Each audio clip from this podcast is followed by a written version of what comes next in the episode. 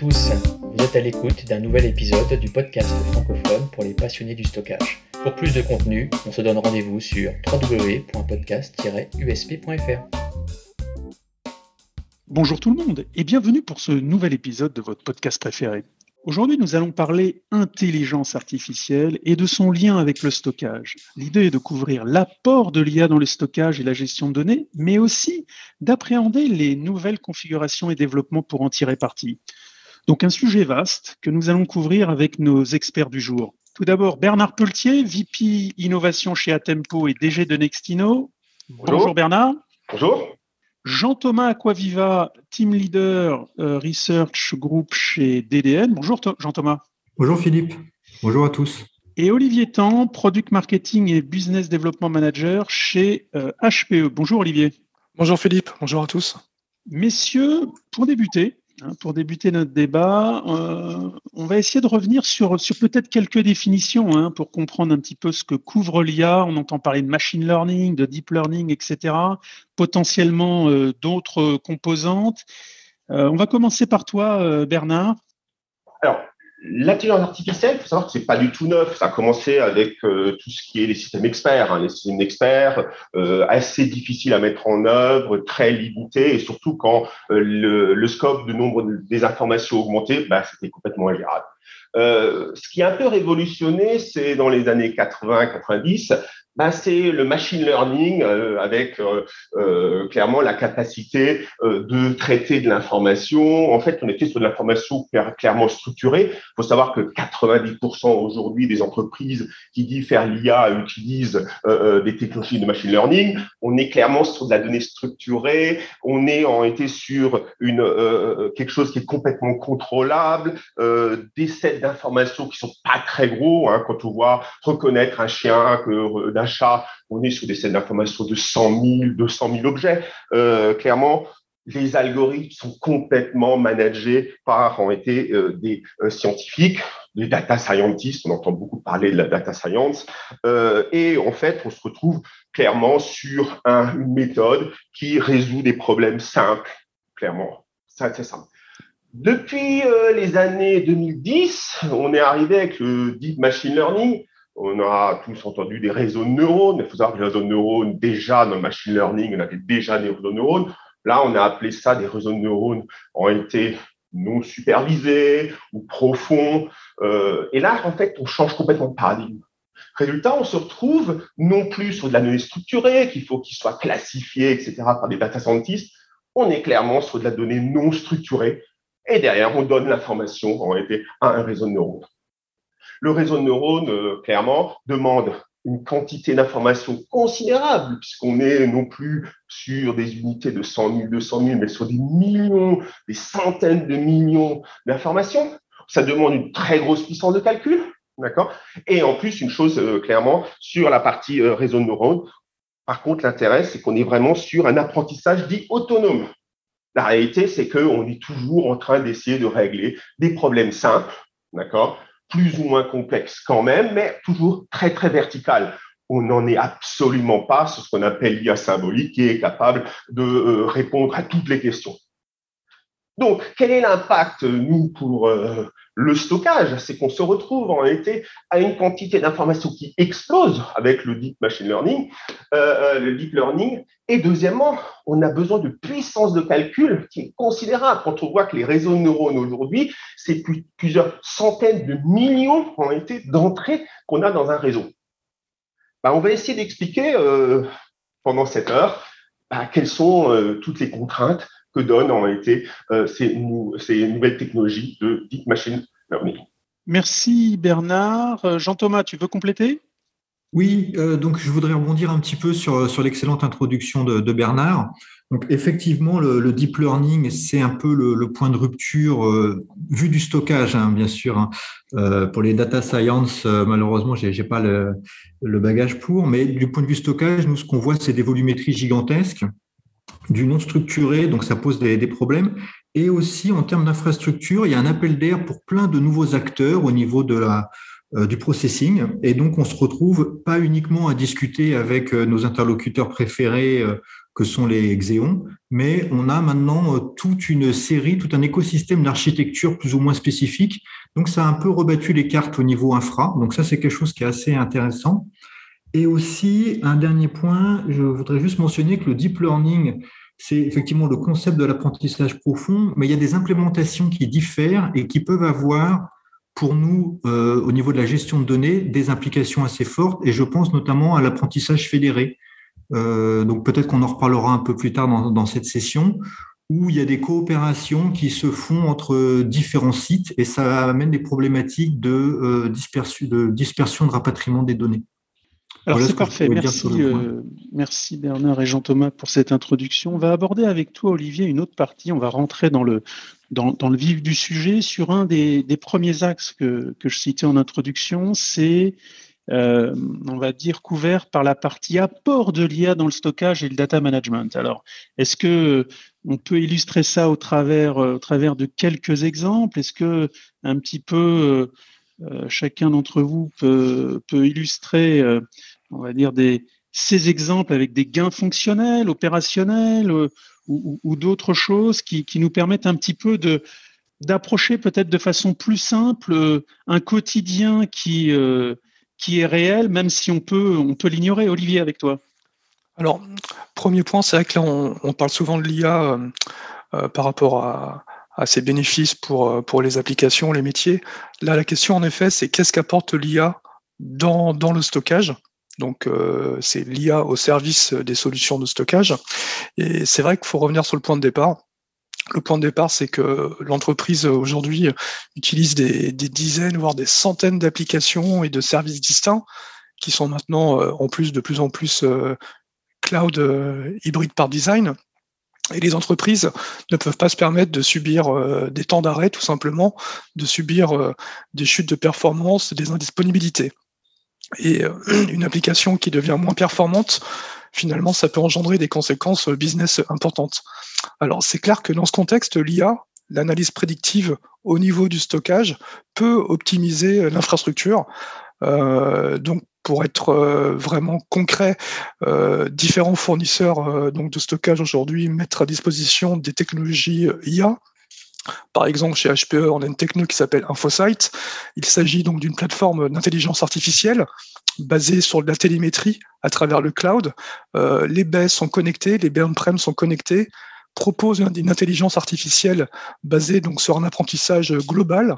On récolte euh, donc toutes les infos par télémétrie. On va donc les travailler au niveau d'algorithmes euh, chez HP et ensuite donc on offre cette intelligence pour avoir une approche euh, prédictive sur, sur les workloads, sur l'utilisation des ressources et faire euh, finalement des recommandations, etc. Et finalement, qu'est-ce que nous apprend euh, cette IA, par exemple InfoSight Qu'est-ce qu'on apprend? C'est que finalement, sur, sur la complétude des problèmes, sur 100% des problèmes que peut rencontrer un, client, finalement, même pas la moitié sont réellement liés à des problématiques de stockage. Euh, c'est-à-dire euh, que ça peut être lié par exemple à la configuration, à des problématiques au niveau des hosts, le réseau, l'application ou pas de, best practice. Et, finalement, c'est là aussi l'intérêt de l'IA. C'est clairement d'aller identifier où se trouve le problème, sachant que le problème, très souvent, ne se trouve pas au niveau du stockage. Et, donc, euh, bah, tout simplement, on le voit, hein, la, promesse de l'IA au service du stockage, c'est de se diriger vers une approche qu'on pourrait qualifier un petit peu de, data center autonome, en faisant un peu l'analogie avec la voiture, et donc d'avoir un schéma où on aurait une résolution automatique des problèmes, euh, une garantie d'une très haute disponibilité, euh, une réduction des interventions, des coûts d'exploitation, etc. Donc le but c'est ça, c'est vraiment de s'affranchir de l'intervention de l'homme, de s'affranchir de la consultation des logs, euh, la mhm. consultation des événements, etc. Et donc d'améliorer la disponibilité, le service, la performance, etc. Olivier, merci. C'est un bon exemple, ça, de cette espèce de, si je peux dire ou qualifier ça, de, collecte globale et d'en faire bénéficier un peu tout le monde, et notamment euh, avant que certains problèmes puissent peut-être arriver chez certains utilisateurs et qu'on apprend, on apprend des autres. Bernard, avec toi, est-ce que tu as quelques cas ou un cas en tête? Oui, c'est vrai que le cas qui vient d'être cité, qui est ce qu'on appelle chez Atempo Voxo la maintenance prédictive, hein, euh, quelque chose quand même de très important euh, euh, dans notre domaine, euh, c'est être capable d'identifier. Euh, qui dit identifier, c'est aussi très souvent, et ça le plus important, c'est de valider une normalité ou pas. D'accord? Et pour ça, la maintenance prédictive, depuis quelques années, ce qui est demandé de plus en plus, c'est la maintenance prédictive avec explicabilité. D'accord? Euh, Parce que ça, c'est une des grandes problématiques euh, du deep learning, c'est être capable d'expliquer pourquoi, parce que les réseaux de neurones, ben, on le verra un peu plus tard, ne sont pas capables d'expliquer. Euh, pour ça, euh, euh, c'est vrai qu'on a aussi une deuxième approche, outre la maintenance prédictive, c'est l'optimisation de nos produits. c'est vrai que nos produits, des produits data management, ben, quand on installait un produit, ben, on avait une phase de tuning, c'est-à-dire une phase d'adaptation des produits à l'environnement du client. Ben, grâce en été aux technologies de l'IA, on est capable d'avoir des produits auto-adaptatifs l'auto-adaptivité des produits, c'est quelque chose de très important, c'est être capable de tirer le meilleur parti du stockage pour faire le data management. Et ça, en réalité, c'est vraiment crucial. Tout simplement, pourquoi? Parce qu'on n'a plus comme avant un seul client. En fait, on a des clients multifacettes, multifacettes tout simplement parce que suivant le moment en réalité de son exploitation, les stockages sont plus ou moins disponibles. Souvent, le moment en été de l'exploitation, l'infrastructure est plus ou moins disponible. Et c'est vrai que euh, euh, ça, en été, on le voit, c'est un réel gain euh, dans en été le data management. Et, et pour, et pour finir avec toi, Jean-Thomas, sur aussi quelques exemples qui peuvent illustrer justement l'apport de l'IA dans le stockage et le data management? Donc effectivement, pour, l'IA, nous, on, sent bien euh, que la maintenance prédictive, c'est vraiment euh, un des champs sur lequel ça va se déployer. Et après, euh, pour être plus, factuel, à l'intérieur des systèmes de stockage, il y a pas mal d'heuristiques, de systèmes de règles qui permettent de définir les critères selon lesquels on va choisir de bouger une donnée d'un tir plus ou moins rapide vers un tir plus ou moins capacitif, voire éventuellement vers l'archivage. Donc ça, c'est des choses qui sont euh, renseignées avec des règles. Donc c'est l'administrateur du site qui qui renseigne. On propose bien sûr des choses préconfigurées. C'est très technique. Et là, euh, ce que on est en train de faire, et enfin, enfin tout le monde essaye de faire ça d'ailleurs, c'est euh, de faire quelque chose d'un peu plus autonome, euh, donc avec des de l'IA qui permettent de s'affranchir un petit peu de euh, de, je dirais, ce côté un peu aride, difficile d'une configuration très fine où il faut beaucoup d'expertise. Et ça a pas mal d'importance, notamment si on veut aller vers des systèmes plus euh, turnkey, plus dirigés vers l'entreprise et moins, euh, moins collés, avec moins d'expertise sur le site. Donc nous, on voit ça, je dirais, à très court terme, un peu d'IA pour simplifier la configuration interne des produits. Ok, ben ça c'est bien parce que ça va nous permettre un petit peu d'aborder euh, un petit peu le côté, euh, j'allais dire, comment ça marche. Hein. Globalement, euh, comment on peut mettre en place de, de tels services. je crois que Bernard, en début, tu parlais d'environnement massif. Euh, alors, justement, la question, c'est est-ce que c'est plus dédié aux environnements euh, à volume important ou finalement pour les environnements assez communs? Je crois qu'aussi, Olivier, tu parlais d'infosite. Finalement, l'infosite est transversal et présent sur toutes les baies, quel que soit le volume. Alors, je vous propose d'aborder un petit peu ça rapidement, cette, cette question-là, sur un petit peu euh, comment c'est mis en place. Et, et, on va commencer avec toi, Bernard. Ouais, c'est vrai que euh, au début, évidemment, euh, les inputs viennent surtout, ont été des grands comptes sur leurs difficultés, ont été à maîtriser l'infrastructure, l'infrastructure bien aussi bien réseau que euh, euh, clairement applicatif, on l'a vu, euh, les belles disques, etc. Et c'est c'est exact que aujourd'hui, enfin depuis quelques années, on travaille essentiellement avec des grands comptes, mais on voit que toute cette expertise a été utilisée, quelle que soit la taille des comptes. nous avons chez Tempo Voxo une, une, une, un nombre de clients assez important et surtout en été, ça vient de ça va de la petite PME au grand compte et on voit aujourd'hui que ces technologies ont été intéressent aussi bien la petite PME que le grand compte. La problématique aujourd'hui, on l'a noté, euh, ça a été noté précédemment, la problématique de tiering, faire les règles. Ben, on voit en réalité que ces règles, c'est des règles qui sont métier, c'est vrai, mais c'est aussi c'est des règles en été qui globalement sur les grands comptes, bah, ils les maîtrisent parce qu'il a fallu qu'ils les maîtrisent pendant des années. Mais par contre, l'accessibilité à toutes ces technologies de tiering dans les petites entreprises ont été hautement facilitée par l'intelligence artificielle qui permet de proposer des règles et de les mettre directement en, en, activité. Et, ça, on voit que aussi bien en été pour faciliter pour les gens qui sont euh, qui ont une compétence pour les grands comptes, mais aussi bien ont été par quelque chose ont été qui est fait en back-end, qui est fait tout seul, qui règle les problématiques de tiering tout seul. L'IA peut vraiment aider la totalité du panel des, des, comptes euh, à tempo. Et c'est vrai que ce qu'on voit, c'est et ça c'est amusant d'ailleurs, c'est que en mettant des technologies d'IA, ben, très très vite pour les clients, cette technologie d'IA devient complètement naturelle D'accord. Et on remarque même plus que c'est de l'intelligence artificielle. Et ça, c'est le côté quand même qui est sensationnel, c'est qu'on propose, je pense que c'est déjà arrivé à tout le monde, lorsqu'on fait un mail d'Outlook qui propose, et ah, c'est génial, c'est le, mot suivant, bah, c'est la même chose pour le stockage. D'accord. Bah, Les gens ont été trouve ça maintenant complètement banal que la solution en été propose des solutions du tiering, d'accord, naturel. Et ça, en été, on le voit et de plus en plus, et c'est demandé quelle que soit la taille des comptes. Le cloud ont été largement aussi ont été contribué par la notion de tiering sur le cloud, contribué à la mise en place de type de technologie.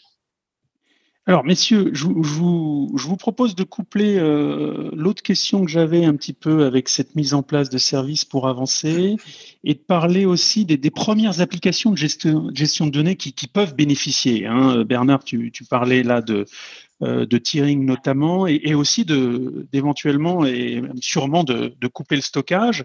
Donc, quelles sont un, peu les, premières applications de gestion de données euh, qui, qui en bénéficient, Jean-Thomas? Donc pour, pour, euh, pour, rejoindre un petit peu le point précédent, effectivement, euh, moi je, lis ça plus euh, au type de client qu'à la taille du compte. Et donc assez étonnamment, on trouve que les entreprises sont plus ouvertes parce qu'elles sont plus ouvertes sur le compte, sur le cloud, pardon. Et globalement, je dirais que nous, on voit un impact pour deux choses, ce qui est lié à des applications où il y a une grosse différence entre les données froides et les données chaudes. Donc typiquement, quand vous produisez de la donnée et qu'il y a un besoin euh, d'archivage pour des raisons réglementaires ou, euh, juste pour du, euh, pas du disaster recovery, mais on va pas reconsommer la donnée bientôt. Là, avoir un moteur de d'IA simple qui est capable de vous dire bon bah ces données, on va les déplacer dans le cloud automatiquement, ne vous en préoccupez pas. ça, c'est des applications qui, qui marchent bien, qui sont, je dirais, des bonnes clientes. Et l'équivalent euh, dans le domaine du calcul scientifique, c'est ce qu'on appelle euh, le checkpoint restart, où c'est un peu le même principe. Hein. C'est des données qui sont écrites et qui ont peu vocation à être lues, sauf en cas de problème. Et là, euh, de façon complètement identique, on est très content d'avoir des règles automatiques pour déplacer les données et pas avoir à le, spécifier manuellement. Donc, je dirais plutôt une dichotomie entre les traitements des données chaudes et froides. D'accord. Et Olivier, tout à l'heure, tu parlais euh, justement de cette euh, capacité de collecte euh, de plusieurs produits déployés là avec InfoSight. Qu'est-ce que tu vois d'autre comme, comme application, justement, cette partie gestion de données et voire contrôleur de stockage lui-même? Ouais, alors c'est vrai que c'est toujours important de, distinguer est-ce qu'on parle de, de l'IA au service du stockage ou est-ce qu'on parle de quel type de stockage ou de quelle stratégie de stockage dans l'IA. Là, pour l'instant, je vais toujours un petit peu tourner autour des sujets, en effet, le, rôle de l'IA pour, pour le stockage. Et, c'est vrai que tout à l'heure, on a parlé de, de la maintenance prédictive. Alors, ce qu'il faut comprendre, c'est que quand en effet on parle de l'IA au service du stockage, euh, comment ça marche finalement? C'était ça la question. Euh, alors, pour, les clients, finalement, on va disposer d'interfaces, de portails euh, basés cloud avec euh, des outils de, visualisation, des tableaux de bord, des représentations de, flux, de charges. Mais euh, sous le capot, finalement, dans la partie euh, immergée de l'iceberg, on va retrouver en effet pas mal d'algorithmes qui vont permettre la détection d'anomalies, finalement la, prédiction, l'automatisation, les recommandations. Tout ça, c'est permis en effet parce que bah, finalement, on fait appel à une collecte de, sensors logiciels 24 sur 24, 7 jours sur 7. Et, finalement, euh, tous les événements qui sont présents euh, sur les baies, mais pas que, hein, également au niveau euh, du réseau, euh, des hyperviseurs, des serveurs, etc. On va récupérer finalement toutes ces informations qu'on va analyser donc dans cet apprentissage global. On va faire de la corrélation et, finalement, c'est comme ça que l'on va avoir cette approche de, prédictivité, de, pilotage et, de recommandation. Le but étant, en effet, bah, par exemple, de préparer euh, ou de minimiser l'impact à l'ajout, par exemple, d'applications. Quand on ajoute des applications, ça va forcément impacter les applications en place potentiellement. C'est comment je gère leur localisation, comment je gère euh, la, QoS, etc. Donc typiquement, rajouter des applications, euh, typiquement faire face à un goulot d'étranglement qu'on n'arrive pas à, expliquer en temps normal. Imaginez-vous la vie d'avant ou lorsque finalement votre métier vous appelle en disant j'ai un problème sur une application, trouve-moi le problème. Fallait lire des logs, des événements, faire appel pourquoi pas au support de l'éditeur ou du constructeur. C'est, ça peut mhm. être des boucles sans fin avec le stress pour l'IT, etc. Donc là, l'intérêt, mhm. c'est que très vite, on peut avoir accès à toutes les informations, éliminer le problème, voire être affranchi du problème avant qu'il arrive. Et typiquement, euh, quand je parlais par exemple de l'ajout d'application, ça peut être aussi la mise à jour d'un hyperviseur, euh, la mise à jour d'une baie.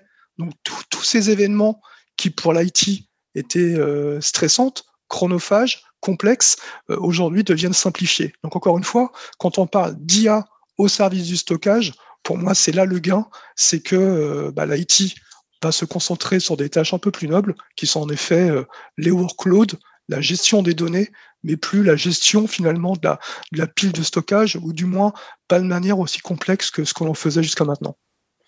Alors messieurs, c'est parfait, on avance bien, on va peut-être un peu accélérer, mais on va terminer cette première facette hein, avant d'aborder le, euh, stockage pour l'IA. On va terminer cette facette avec euh, la possibilité que je vous offre un petit peu de citer quelques produits de vos gammes euh, qui tirent parti de l'IA, hein, histoire que nos auditeurs puissent un petit peu aligner tout ce qu'on a dit avec une réalité d'offre. donc rapidement, et on va commencer par toi Bernard. Aujourd'hui, l'IA chez Atempo, c'est quels sont les produits dans lesquels on peut retrouver de, telle intelligence chez Atempo, on a créé donc Nexino, le centre d'innovation, il y a maintenant deux ans. Et dès la première année, on, été, on a utilisé les technologies d'intelligence artificielle et on les a intégrées dans notre produit Myria. Euh, on prend par exemple euh, la capacité de faire du fast scan sur lustre, utilise en été des technologies d'intelligence artificielle pour être capable de collecter, de renvoyer aux applications, c'est-à-dire à notre produit euh, de data protection, Myria ont été la liste des, des fichiers, des objets qui ont été modifiés dans lustre. Et ça, on voit vraiment un réel gain dans les très très grosses infrastructures. Maintenant, ce qu'on on travaille chez Nexino depuis maintenant un an et demi sur euh, un outil d'analytique augmentée qui va d'ailleurs sortir dès le mois de septembre. Euh, l'analytique augmentée euh, pour Atempo, c'est quoi? Tout le monde connaît l'analytique sur les stockages, faire des magnifiques graphes, etc. Ben, l'idée, c'est clairement d'aller beaucoup plus loin. C'est utiliser l'intelligence artificielle au service en de l'analytique. ça va permettre de faire une projection, projection des stockages, mais surtout, grâce à ça, faire une modélisation modéliser comment le stockage est utilisé pour être capable de vraiment pointer quelles sont les zones du stockage qui sont qui nécessitent une des stratégies de backup ont été beaucoup plus fréquentes. Ça aussi, c'est une chose qui est importante parce que globalement, quand on commence à avoir des pétas de données, euh, ben, clairement, il n'y a pas la totalité des pétas de données qui sont modifiées. Ben, avec l'outil StoreStory, on va être capable de désigner à l'outil en réalité euh, euh, Myria. Donc StoreStory va être vraiment un compagnon du produit euh, Myria pour détecter exactement quels est les îlots de données qui doivent être sécurisés de manière plus fréquente. Une autre chose aussi, et ça on le voit grâce à l'intelligence artificielle, on sait qu'à Tempo, on est connu pour la navigation temporelle. Ben, on intègre la navigation temporelle dans l'analytique ce qui va permettre de répondre à des questions euh, qui sont euh, euh, cruciales pour un service informatique. C'est déjà le what if. Bah, qu'est-ce qui s'est passé si j'avais choisi d'aller dans, le cloud ou clairement être capable en été de faire de la détection d'anomalies. Détection d'anomalies, très important.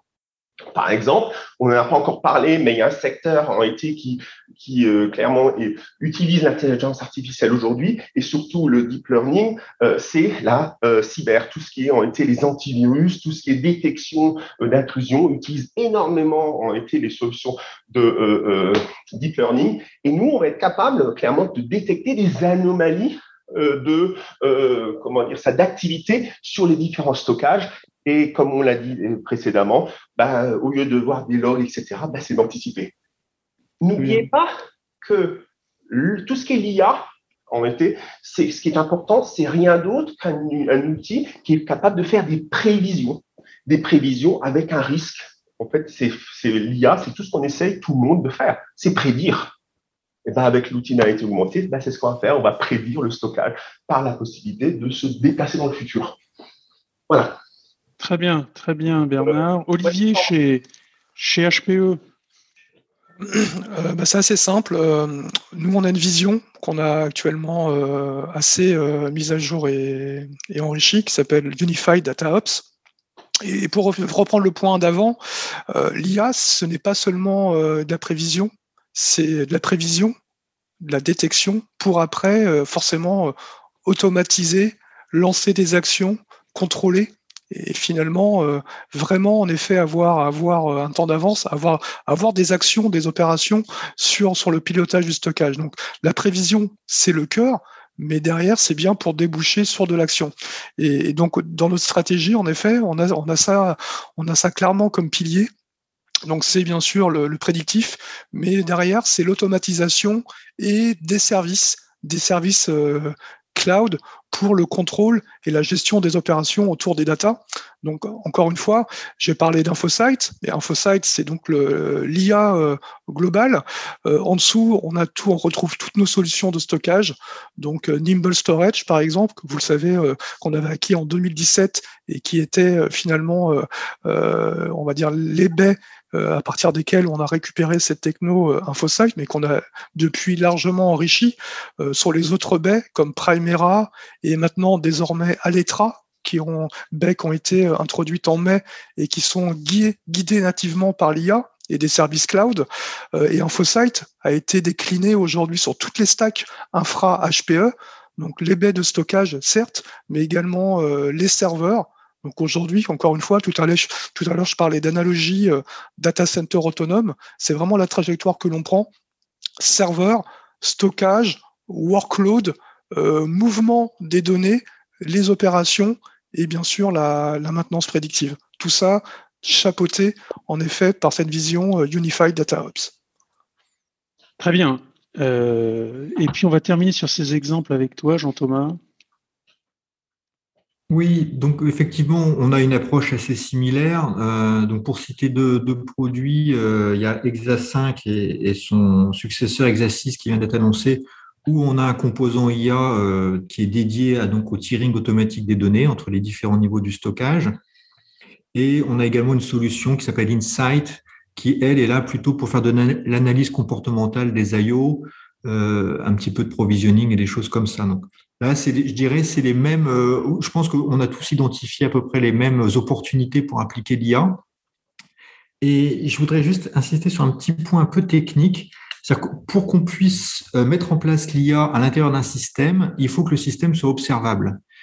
Et ça, c'est pas forcément euh, quelque chose de trivial dans les systèmes existants, puisque on a quand même développé des choses très compliquées avec des millions de lignes de code et être capable de mettre les bonnes sondes au bon endroit pour remonter l'information qui va être pertinente pour le moteur d'inférence, c'est pas forcément trivial. Ça représente un travail qui est euh, important.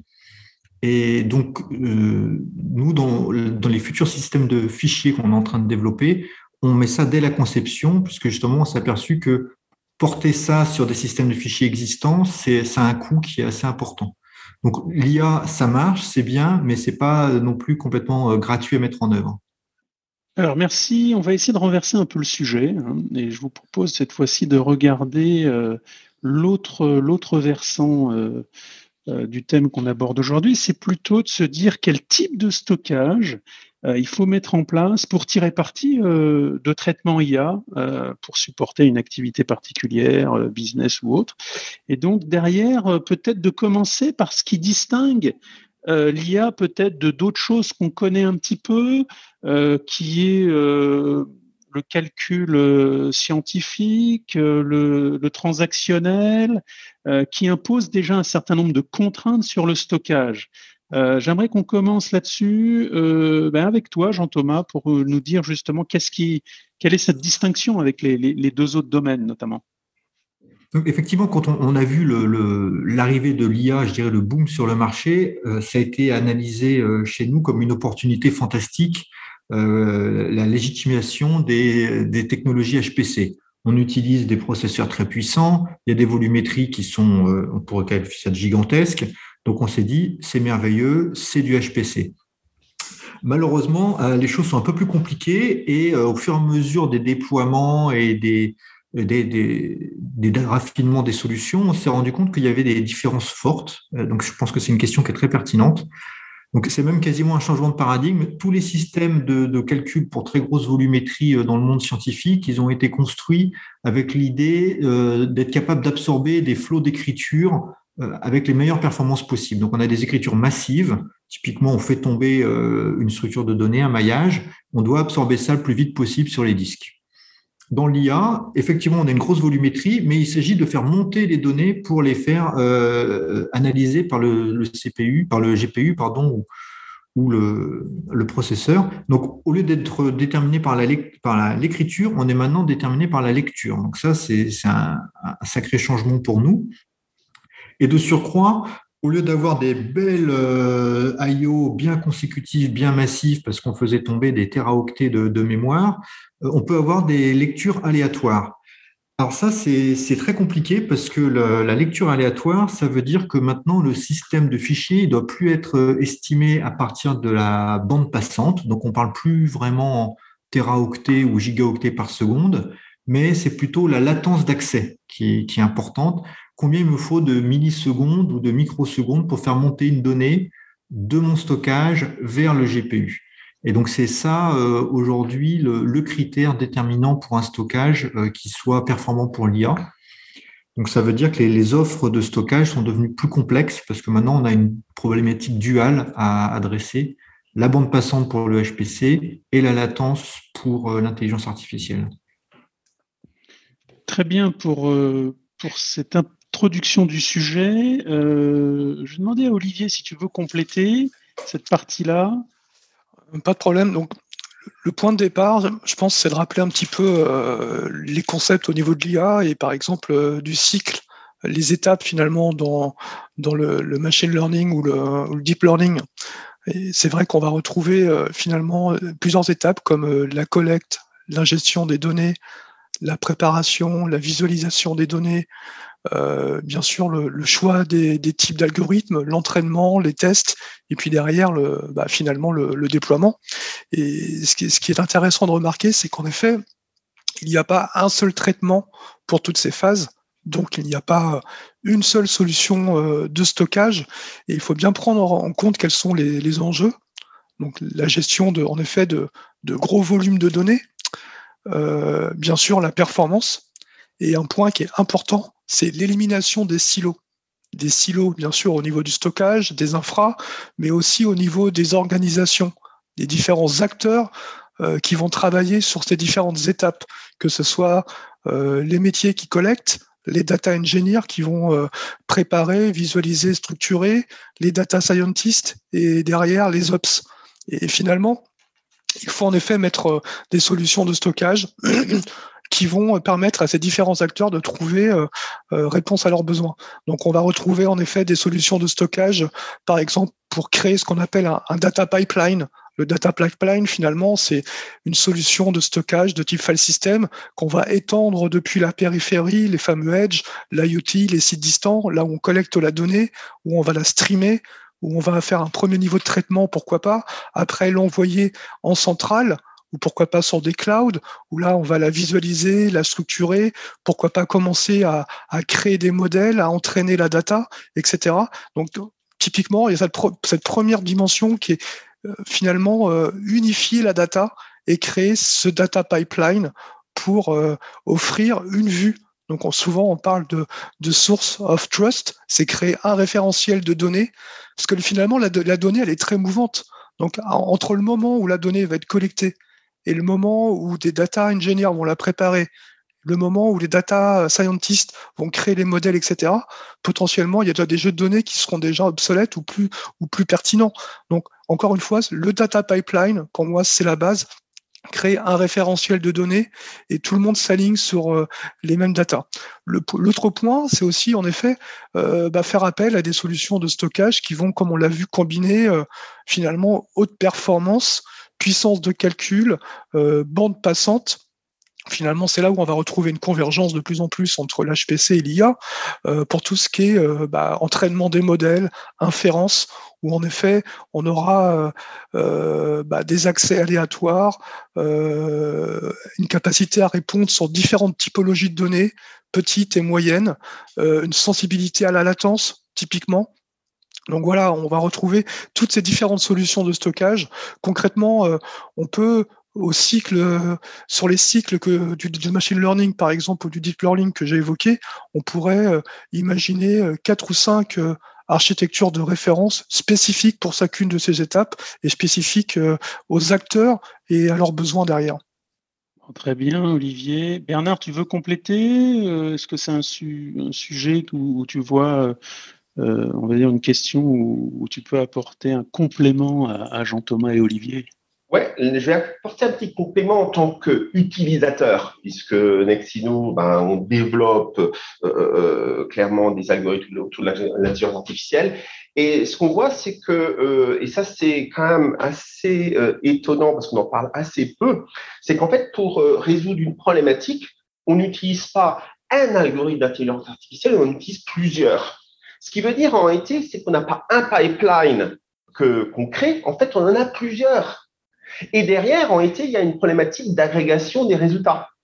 Et ça, ça, pose des, énormes problématiques parce que euh, on, est, on a dans une même infrastructure l'obligation pour avoir les performances euh, euh, de d'avoir des, des, systèmes de stockage, des systèmes en été une infrastructure complète complètement différente suivant ce qu'on fait.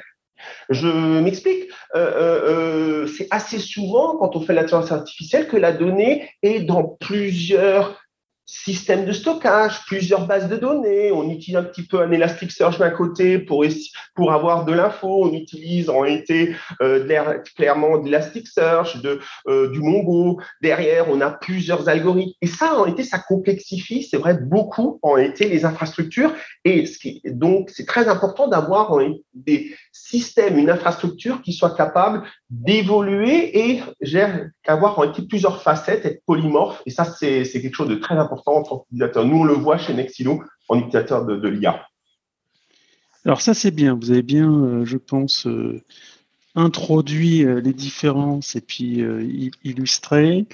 tout à l'heure, il me semble, Jean-Thomas, que tu as glissé le terme GPU, donc ce qui nous fait une, transition parfaite, puisque qui dit stockage, on va dire adapté à l'IA, bah, dit euh, souvent, fréquemment, voire euh, de façon quasi systématique, l'utilisation de d'architecture à base de GPU hein, pour les traitements massifs et autres. On a vu que même Nvidia avait sorti une architecture GPU direct avec un, angle ou une déclinaison stockage. On, parle de, de pod, de superpod.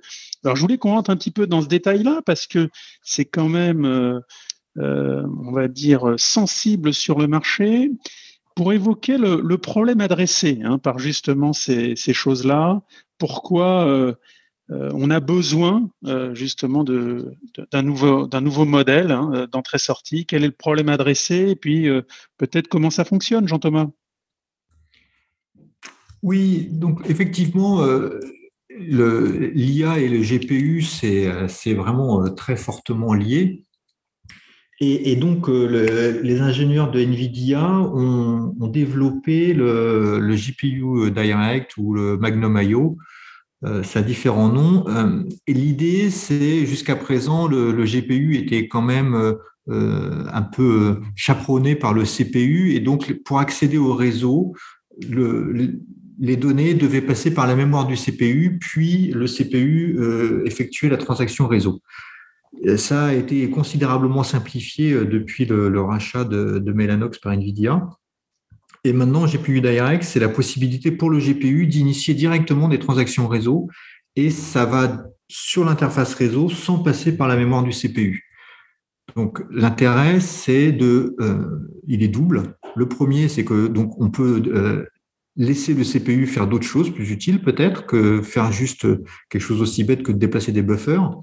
Et la deuxième chose, c'est que ça raccourcit euh, le, trajet et on a du coup une bien meilleure bande passante. Donc maintenant, le GPU peut parler directement à l'interface réseau et les, bandes passantes sont très supérieures. Avec GPU Direct, euh, je crois que ça a été multiplié par 4, quasiment par 4 à la bande passante.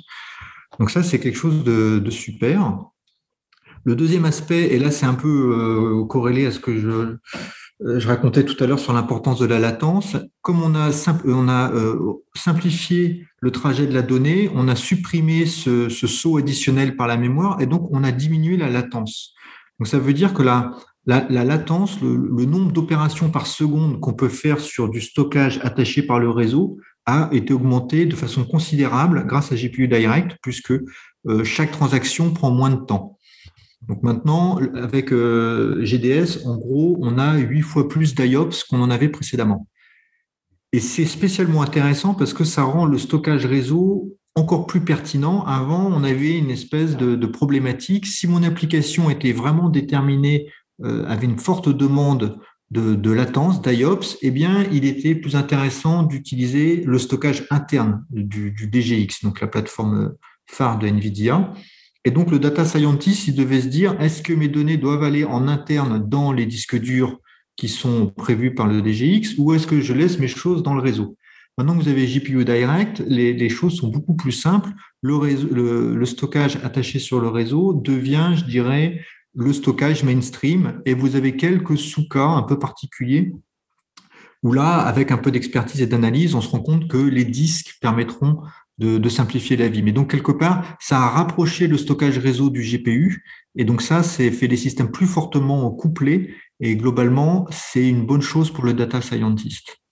Olivier, tu, souhaitais euh, compléter rapidement euh, ce, que vient de, ce que vient de couvrir Jean-Thomas? Bah, je m'aperçois au fil, en effet, de, euh, de l'intervention de Jean-Thomas que tout a quasiment été dit. C'est vrai que ce qui est intéressant avec euh, l'intégration du GPU, c'est qu'en effet, bah, on le voit, les, les, cas d'usage ont totalement changé. Avec initialement bah, le, HPC, par exemple, qui utilisait beaucoup, en effet, la, puissance CPU et, qui maintenant, pour finalement chercher le meilleur compromis performance, énergie, coût, et parce que maintenant le HPC aussi euh, converge avec l'IA, on voit que le, GPU, en effet, est devenu euh, totalement, euh, je indispensable. Alors, Nvidia avait introduit il y a quelques années, en effet, déjà des, services d'optimisation sur le réseau. On parlait de, GPU Direct Networks, donc co-développé donc avec Mellanox à l'époque, pour en effet avoir des accès mémoire et avoir finalement des transferts de GPU à GPU et c'est vrai que là, le, GPU direct, finalement, storage, euh, permet bah, d'aller un cran plus loin. Et donc, avec le support euh, donc des stacks type NVMe, NVMe over Fabric. Et donc là, on va avoir un stockage hyper performant, hyper sensible à la latence, capable d'envoyer des données directement à des GPU euh, et puis de faire des sauts de nœuds également. C'est ça aussi qui est intéressant quand on parle de, deep learning, rappelons-nous, c'est vraiment cette, structure neuronale. Euh, et finalement, ça s'applique également à l'architecture où on va travailler sur un maillage de nœuds, de GPU et de surface de stockage NVMe. Euh, et donc un, point qui est important aussi, c'est bien sûr le file system, parce que bah, au-dessus de tout ça, il faut coller euh, une brique file system qui va être capable d'utiliser ces différents services d'accélération au niveau de la GPU, au niveau du réseau, au niveau euh, bah, des, surfaces de stockage les plus rapides. Euh, et c'est là aussi le choix du file system. Et là, il y a des acteurs spécialisés en la matière. Le choix du file system est important. Très bien. On, s'approche un petit peu de la fin. il nous reste quand même quelques bons, quelques bons sujets, quelques bonnes questions. Je voulais qu'on aborde avec vous la partie euh, open source et cloud. Hein. Quel est le rôle de l'open source? On, voit qu'il y, a plusieurs outils disponibles sur le marché. J'en citerai quelques-uns. On a vu TensorFlow, PyTorch, Café, etc. Et puis on voit aussi que, que l'IA est poussée par les, grands acteurs du cloud. Alors je voulais qu'on aborde avec vous un petit peu ces, deux parties qui sont quand même euh, euh, bien liées, hein, bien liées parce que les grands acteurs poussent, et puis à la fois euh, les utilisateurs qui ont peut-être commencé par déployer des choses en interne essayent de, on va dire, de leverager, en tout cas de, capitaliser sur des services cloud qu'ils ont qu'ils ont peut-être, euh, qu'ils utilisent peut-être déjà. Alors avec toi, euh, Bernard, est-ce qu'on peut couvrir cette partie-là un petit peu open source avec, euh, avec son, lien, son lien au cloud? Oui, tout à fait. Alors, faut savoir que l'open source a, clairement complètement révolutionné le deep learning je dirais même le machine learning, puisque le deep learning n'est rien d'autre qu'une partie du machine learning. Euh, avant, on était, on était obligé d'avoir des data scientists qui clairement utilisaient euh, euh, les réseaux de neurones, les programmer assez complexes, et on devait avoir en été des gens qui avaient des compétences assez fortes en développement, des compétences assez fortes en mathématiques, etc. Et avec en été tous ces outils open source, euh, on a vu déjà premièrement émerger euh, le langage Python, qui maintenant euh, clairement est, un socle de développement quasiment nécessaire pour un data scientist. Parce que toutes ces librairies ont une interface en, Python ou une interface, alors de moins en moins maintenant en MATLAB qui veut dire aussi, c'est que euh, on se retrouve avec, et ça c'est quand même nouveau, avec un langage qu'on utilise qui est rien d'autre qu'un langage qui est là pour euh, donner des ordres, puisque la majorité de toutes ces librairies, de tous ces réseaux de neurones, bah, sont écrits en fait en C. Bah, pour euh, transporter la donnée sur les systèmes de calcul les plus efficaces. On a parlé des GPU, mais les grands GAFA ont aussi leurs propres processeurs suivant les technologies. Ce qui est important aussi, c'est qu'on voit clairement que euh, ces librairies, il y a un nombre d'acteurs très très importants qui contribuent. Euh, je ne veux pas euh, détailler les chiffres, mais dans ce que tu as donné, ben, c'est assez, assez classique de voir plus de 2000, 3000 contributeurs et qui sont de tout ordre sur ces types de technologies. Donc, ce qui se passe, c'est que ça a facilité l'accès. Alors, il faut savoir que euh, faciliter cet accès, euh, euh bah, c'était quand même pas euh, quand même quelque chose d'évident il y a encore 4 ou 5 ans. Et les grands majors, comme les GRAFA, clairement, ils ont dit bah, le seul moyen pour normaliser un peu tout ça, bah, c'est de mettre en open source pour avoir une adoption. Et aujourd'hui, la réalité, c'est que les l'IA, il y a une dizaine de librairies open source qui sont utilisées et qui sont disponibles sur les plateformes. Et ça, c'est quelque chose de très important parce que l'utilisateur, les entreprises ont le choix des plateformes, d'accord? Et c'est des environnements, des infrastructures complètement mises en place pour les utilisateurs, pour les entreprises. Donc, ce qui facilite déjà l'accessibilité euh, à l'IA parce qu'avant, ben, un éditeur de logiciels qui faisait l'IA, ben, ça demandait des investissements considérables euh, aux, entreprises pour accéder à l'IA aujourd'hui. Ben, une startup peut facilement euh, euh, utiliser une cinquantaine, une centaine de GPU à la demande. Et ça, c'est quelque chose qui a complètement changé la donne. Très bien. Et Olivier, toi, comment tu vois ça, cette partie open source avec éventuellement son lien, son lien cloud. On vient de voir avec Bernard que l'open source peut être considéré comme, comme un booster, même dans, dans ce domaine-là. Euh, bah, enfin, clairement, je suis, d'accord. Euh, si on reprend un peu les, les, clés de l'essor de l'IA, c'est euh, d'abord la modernisation des applications, donc avec la virtualisation et maintenant le container. C'est les courbes d'apprentissage qui sont beaucoup plus rapides, donc avec l'avènement du cloud, c'est euh, l'accès à des larges jeux de données, typiquement, mais c'est aussi l'accès à des applications et à des plateformes de développement. Et ça, c'est ce que permet euh, l'open source. Donc, c'est l'accès à du libre, mais c'est aussi un, changement de culture, finalement, un petit peu dans la même ligne que, le DevOps. Donc là-dessus, il n'y a pas de doute. Hein. Euh, L'IA a démocratisé, euh, enfin l'open source a démocratisé l'IA. et puis, on le voit historiquement, les sociétés, les entreprises étaient un petit peu captives finalement de, euh, des éditeurs pour fournir des, solutions qui collent à leurs besoins. Euh, aujourd'hui, bah, tout simplement, euh, les entreprises s'approprient l'open source pour développer elles-mêmes au plus près de leurs données et de leur métier. Donc, et c'est juste aujourd'hui le bon carburant en effet pour, pour l'IA. Après, c'est clair, c'est comme pour le cloud, hein, c'est attention un peu aux utopies aussi et, aux usines à gaz, parce que l'open source est très bien pour démarrer, tester, euh, échouer, échouer rapidement. On parle souvent de, fail fast, faire de la recherche sur des nouveaux modèles, etc. Mais, c'est clair que c'est pas toujours la meilleure manière euh, d'optimiser ce qu'on pourrait appeler le, time to value. L'open source, c'est pas toujours euh, quand on veut monter à l'échelle, industrialiser, opérationnaliser. Attention, Aujourd'hui, la réalité, c'est pas moi qui parle, c'est les Gartner, c'est les IDC. Aujourd'hui, la plupart des initiatives euh, IA, euh, je veux dire, c'est des chiffres de l'ordre de 80%, ne sont pas opérationnalisés, ne sont pas industrialisés.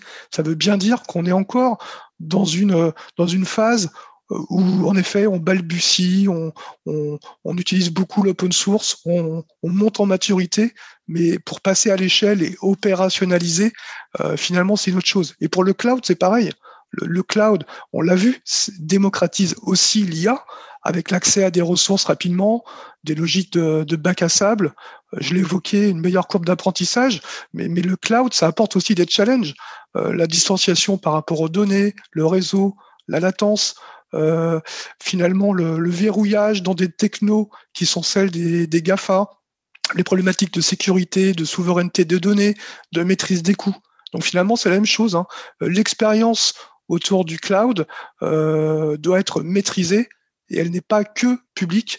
Et c'est pour ça qu'aujourd'hui, on pense clairement que la solution aujourd'hui, c'est d'aller vers le cloud hybride pour combiner les avantages du modèle cloud, mais avec toute euh, la protection sur le contrôle des données, sur le contrôle des performances, sur le contrôle euh, des coûts.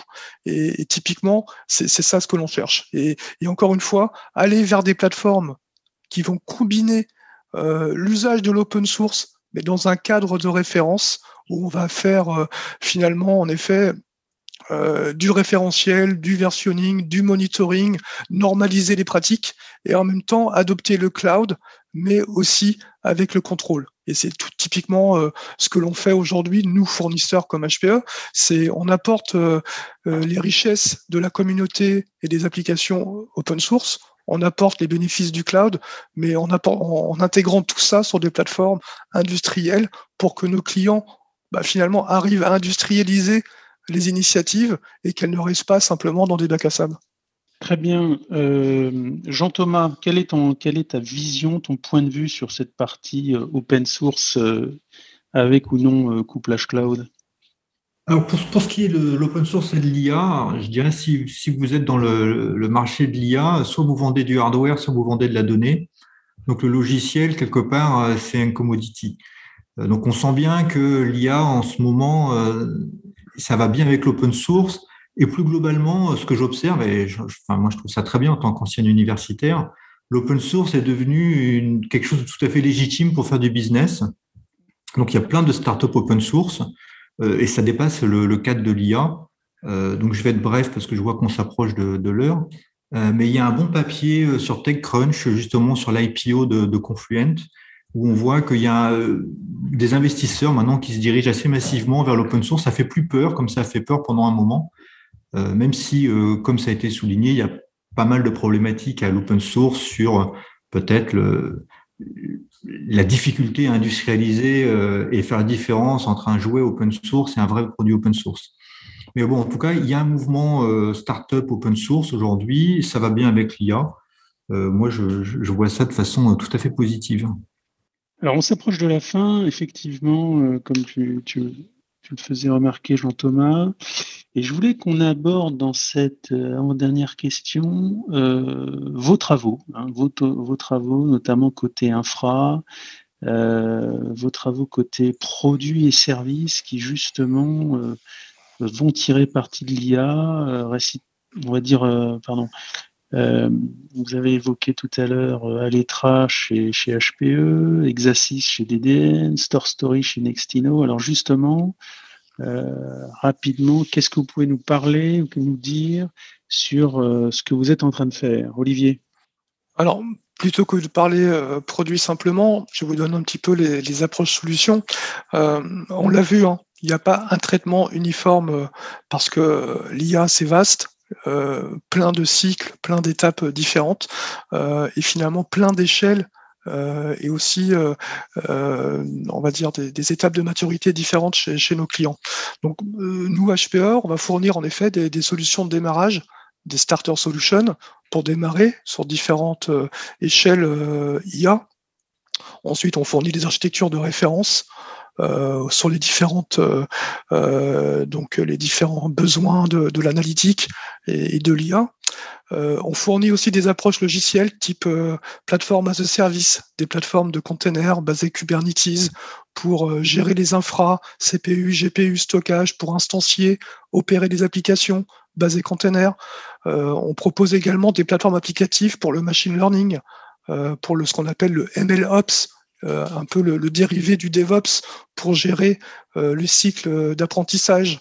on propose également, par exemple, une marketplace pour héberger les différents outils donc open source, mais également des, distributions commerciales qui permettront donc d'avoir le bon outillage pour gérer à bien ces initiatives euh, IA, machine learning, euh, deep learning. Euh, nous proposons des systèmes haut de gamme intégrés spécifiques pour le HPC qui convergent maintenant avec l'IA. Par exemple, on peut parler des héritages des technologies Cray que l'on a intégrées en 2019. typiquement, un exemple hein, qui peut parler à tout le monde. vous avez peut-être suivi en début d'année 2020 HPE a inauguré avec le Gen un supercalculateur nommé Janzé. Donc le Gen c'est en gros un, organisme euh, géré, financé par les pouvoirs publics. Euh, en gros, c'est le grand équipement national pour le calcul intensif qui est mis à contribution de tous les domaines, climat, santé, astrophysique.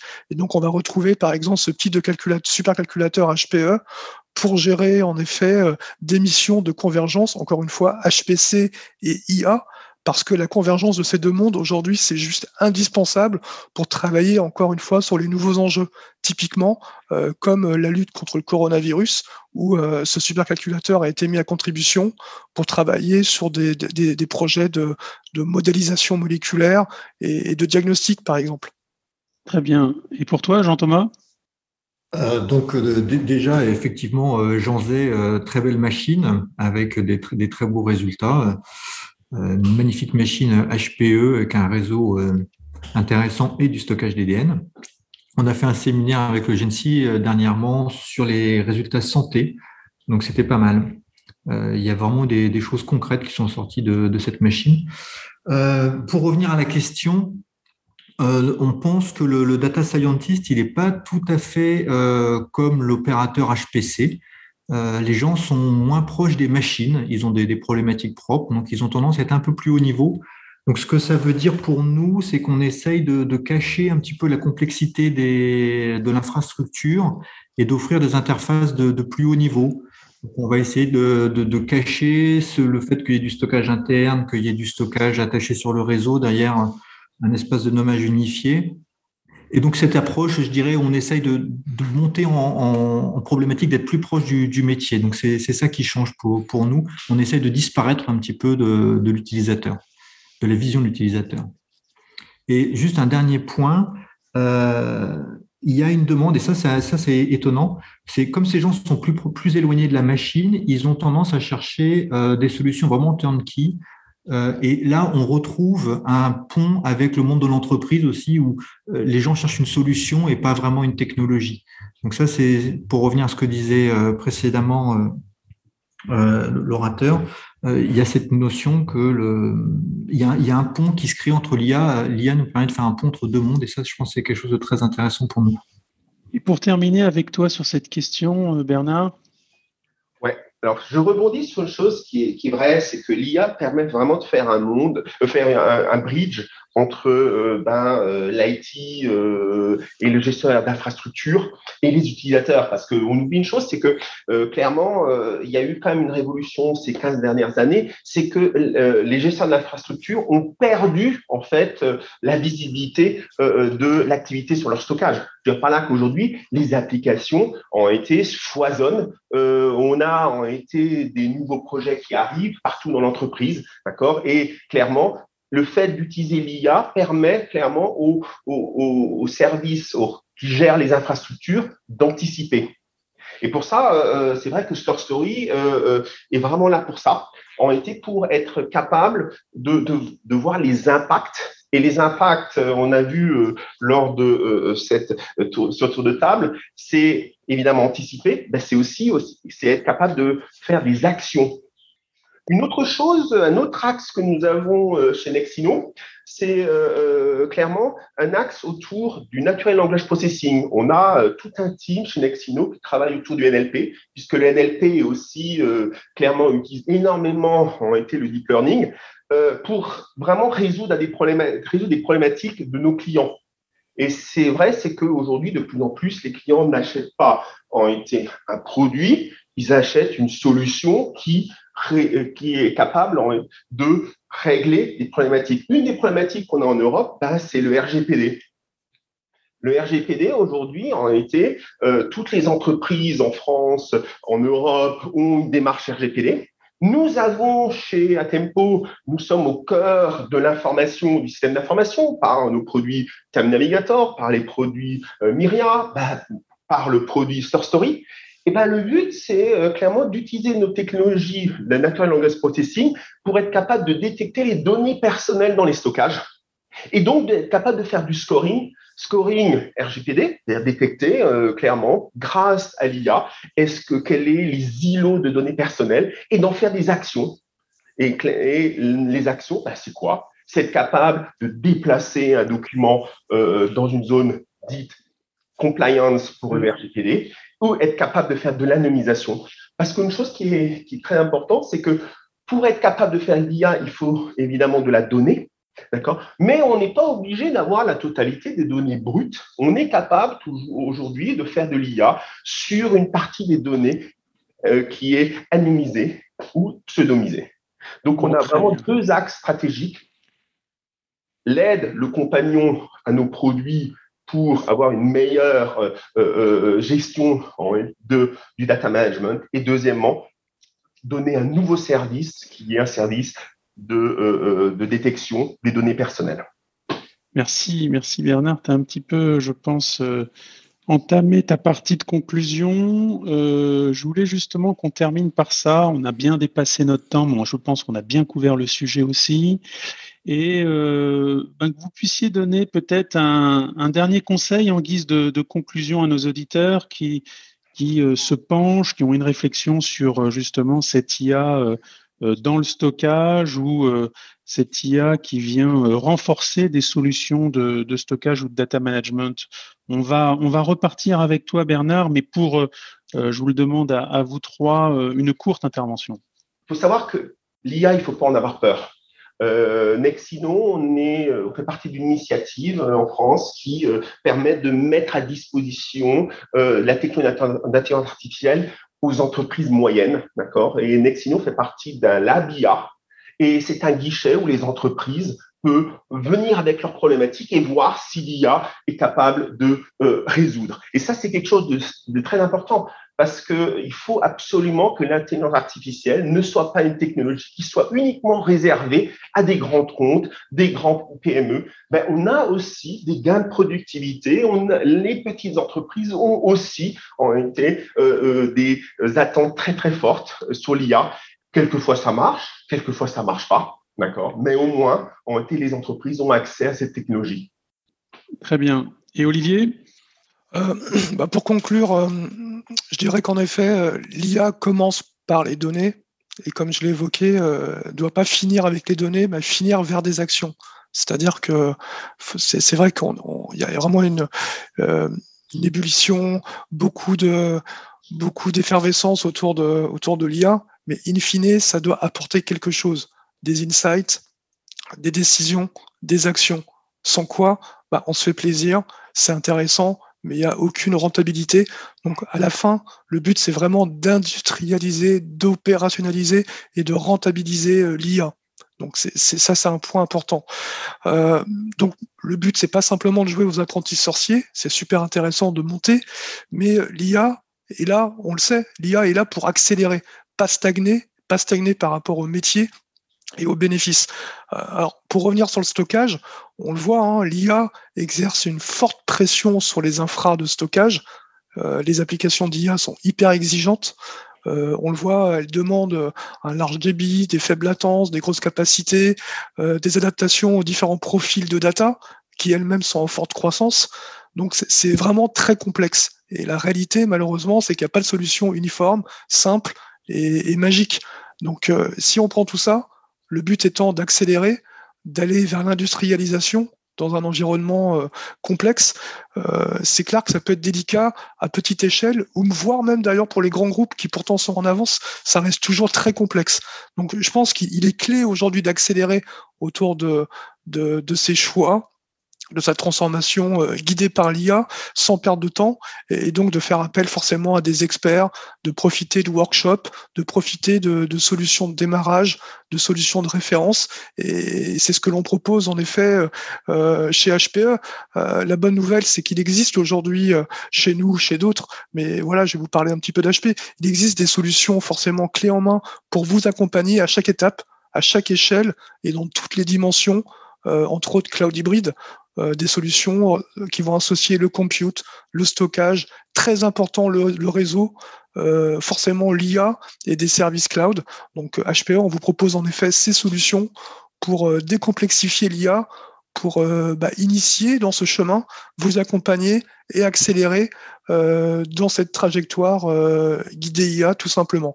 Le dernier point, c'est que je pense qu'on le voit tous aujourd'hui, hein, on a quitté cette période qu'on pourrait qualifier d'observation. Souvent, le marché parle d'hiver de l'intelligence artificielle.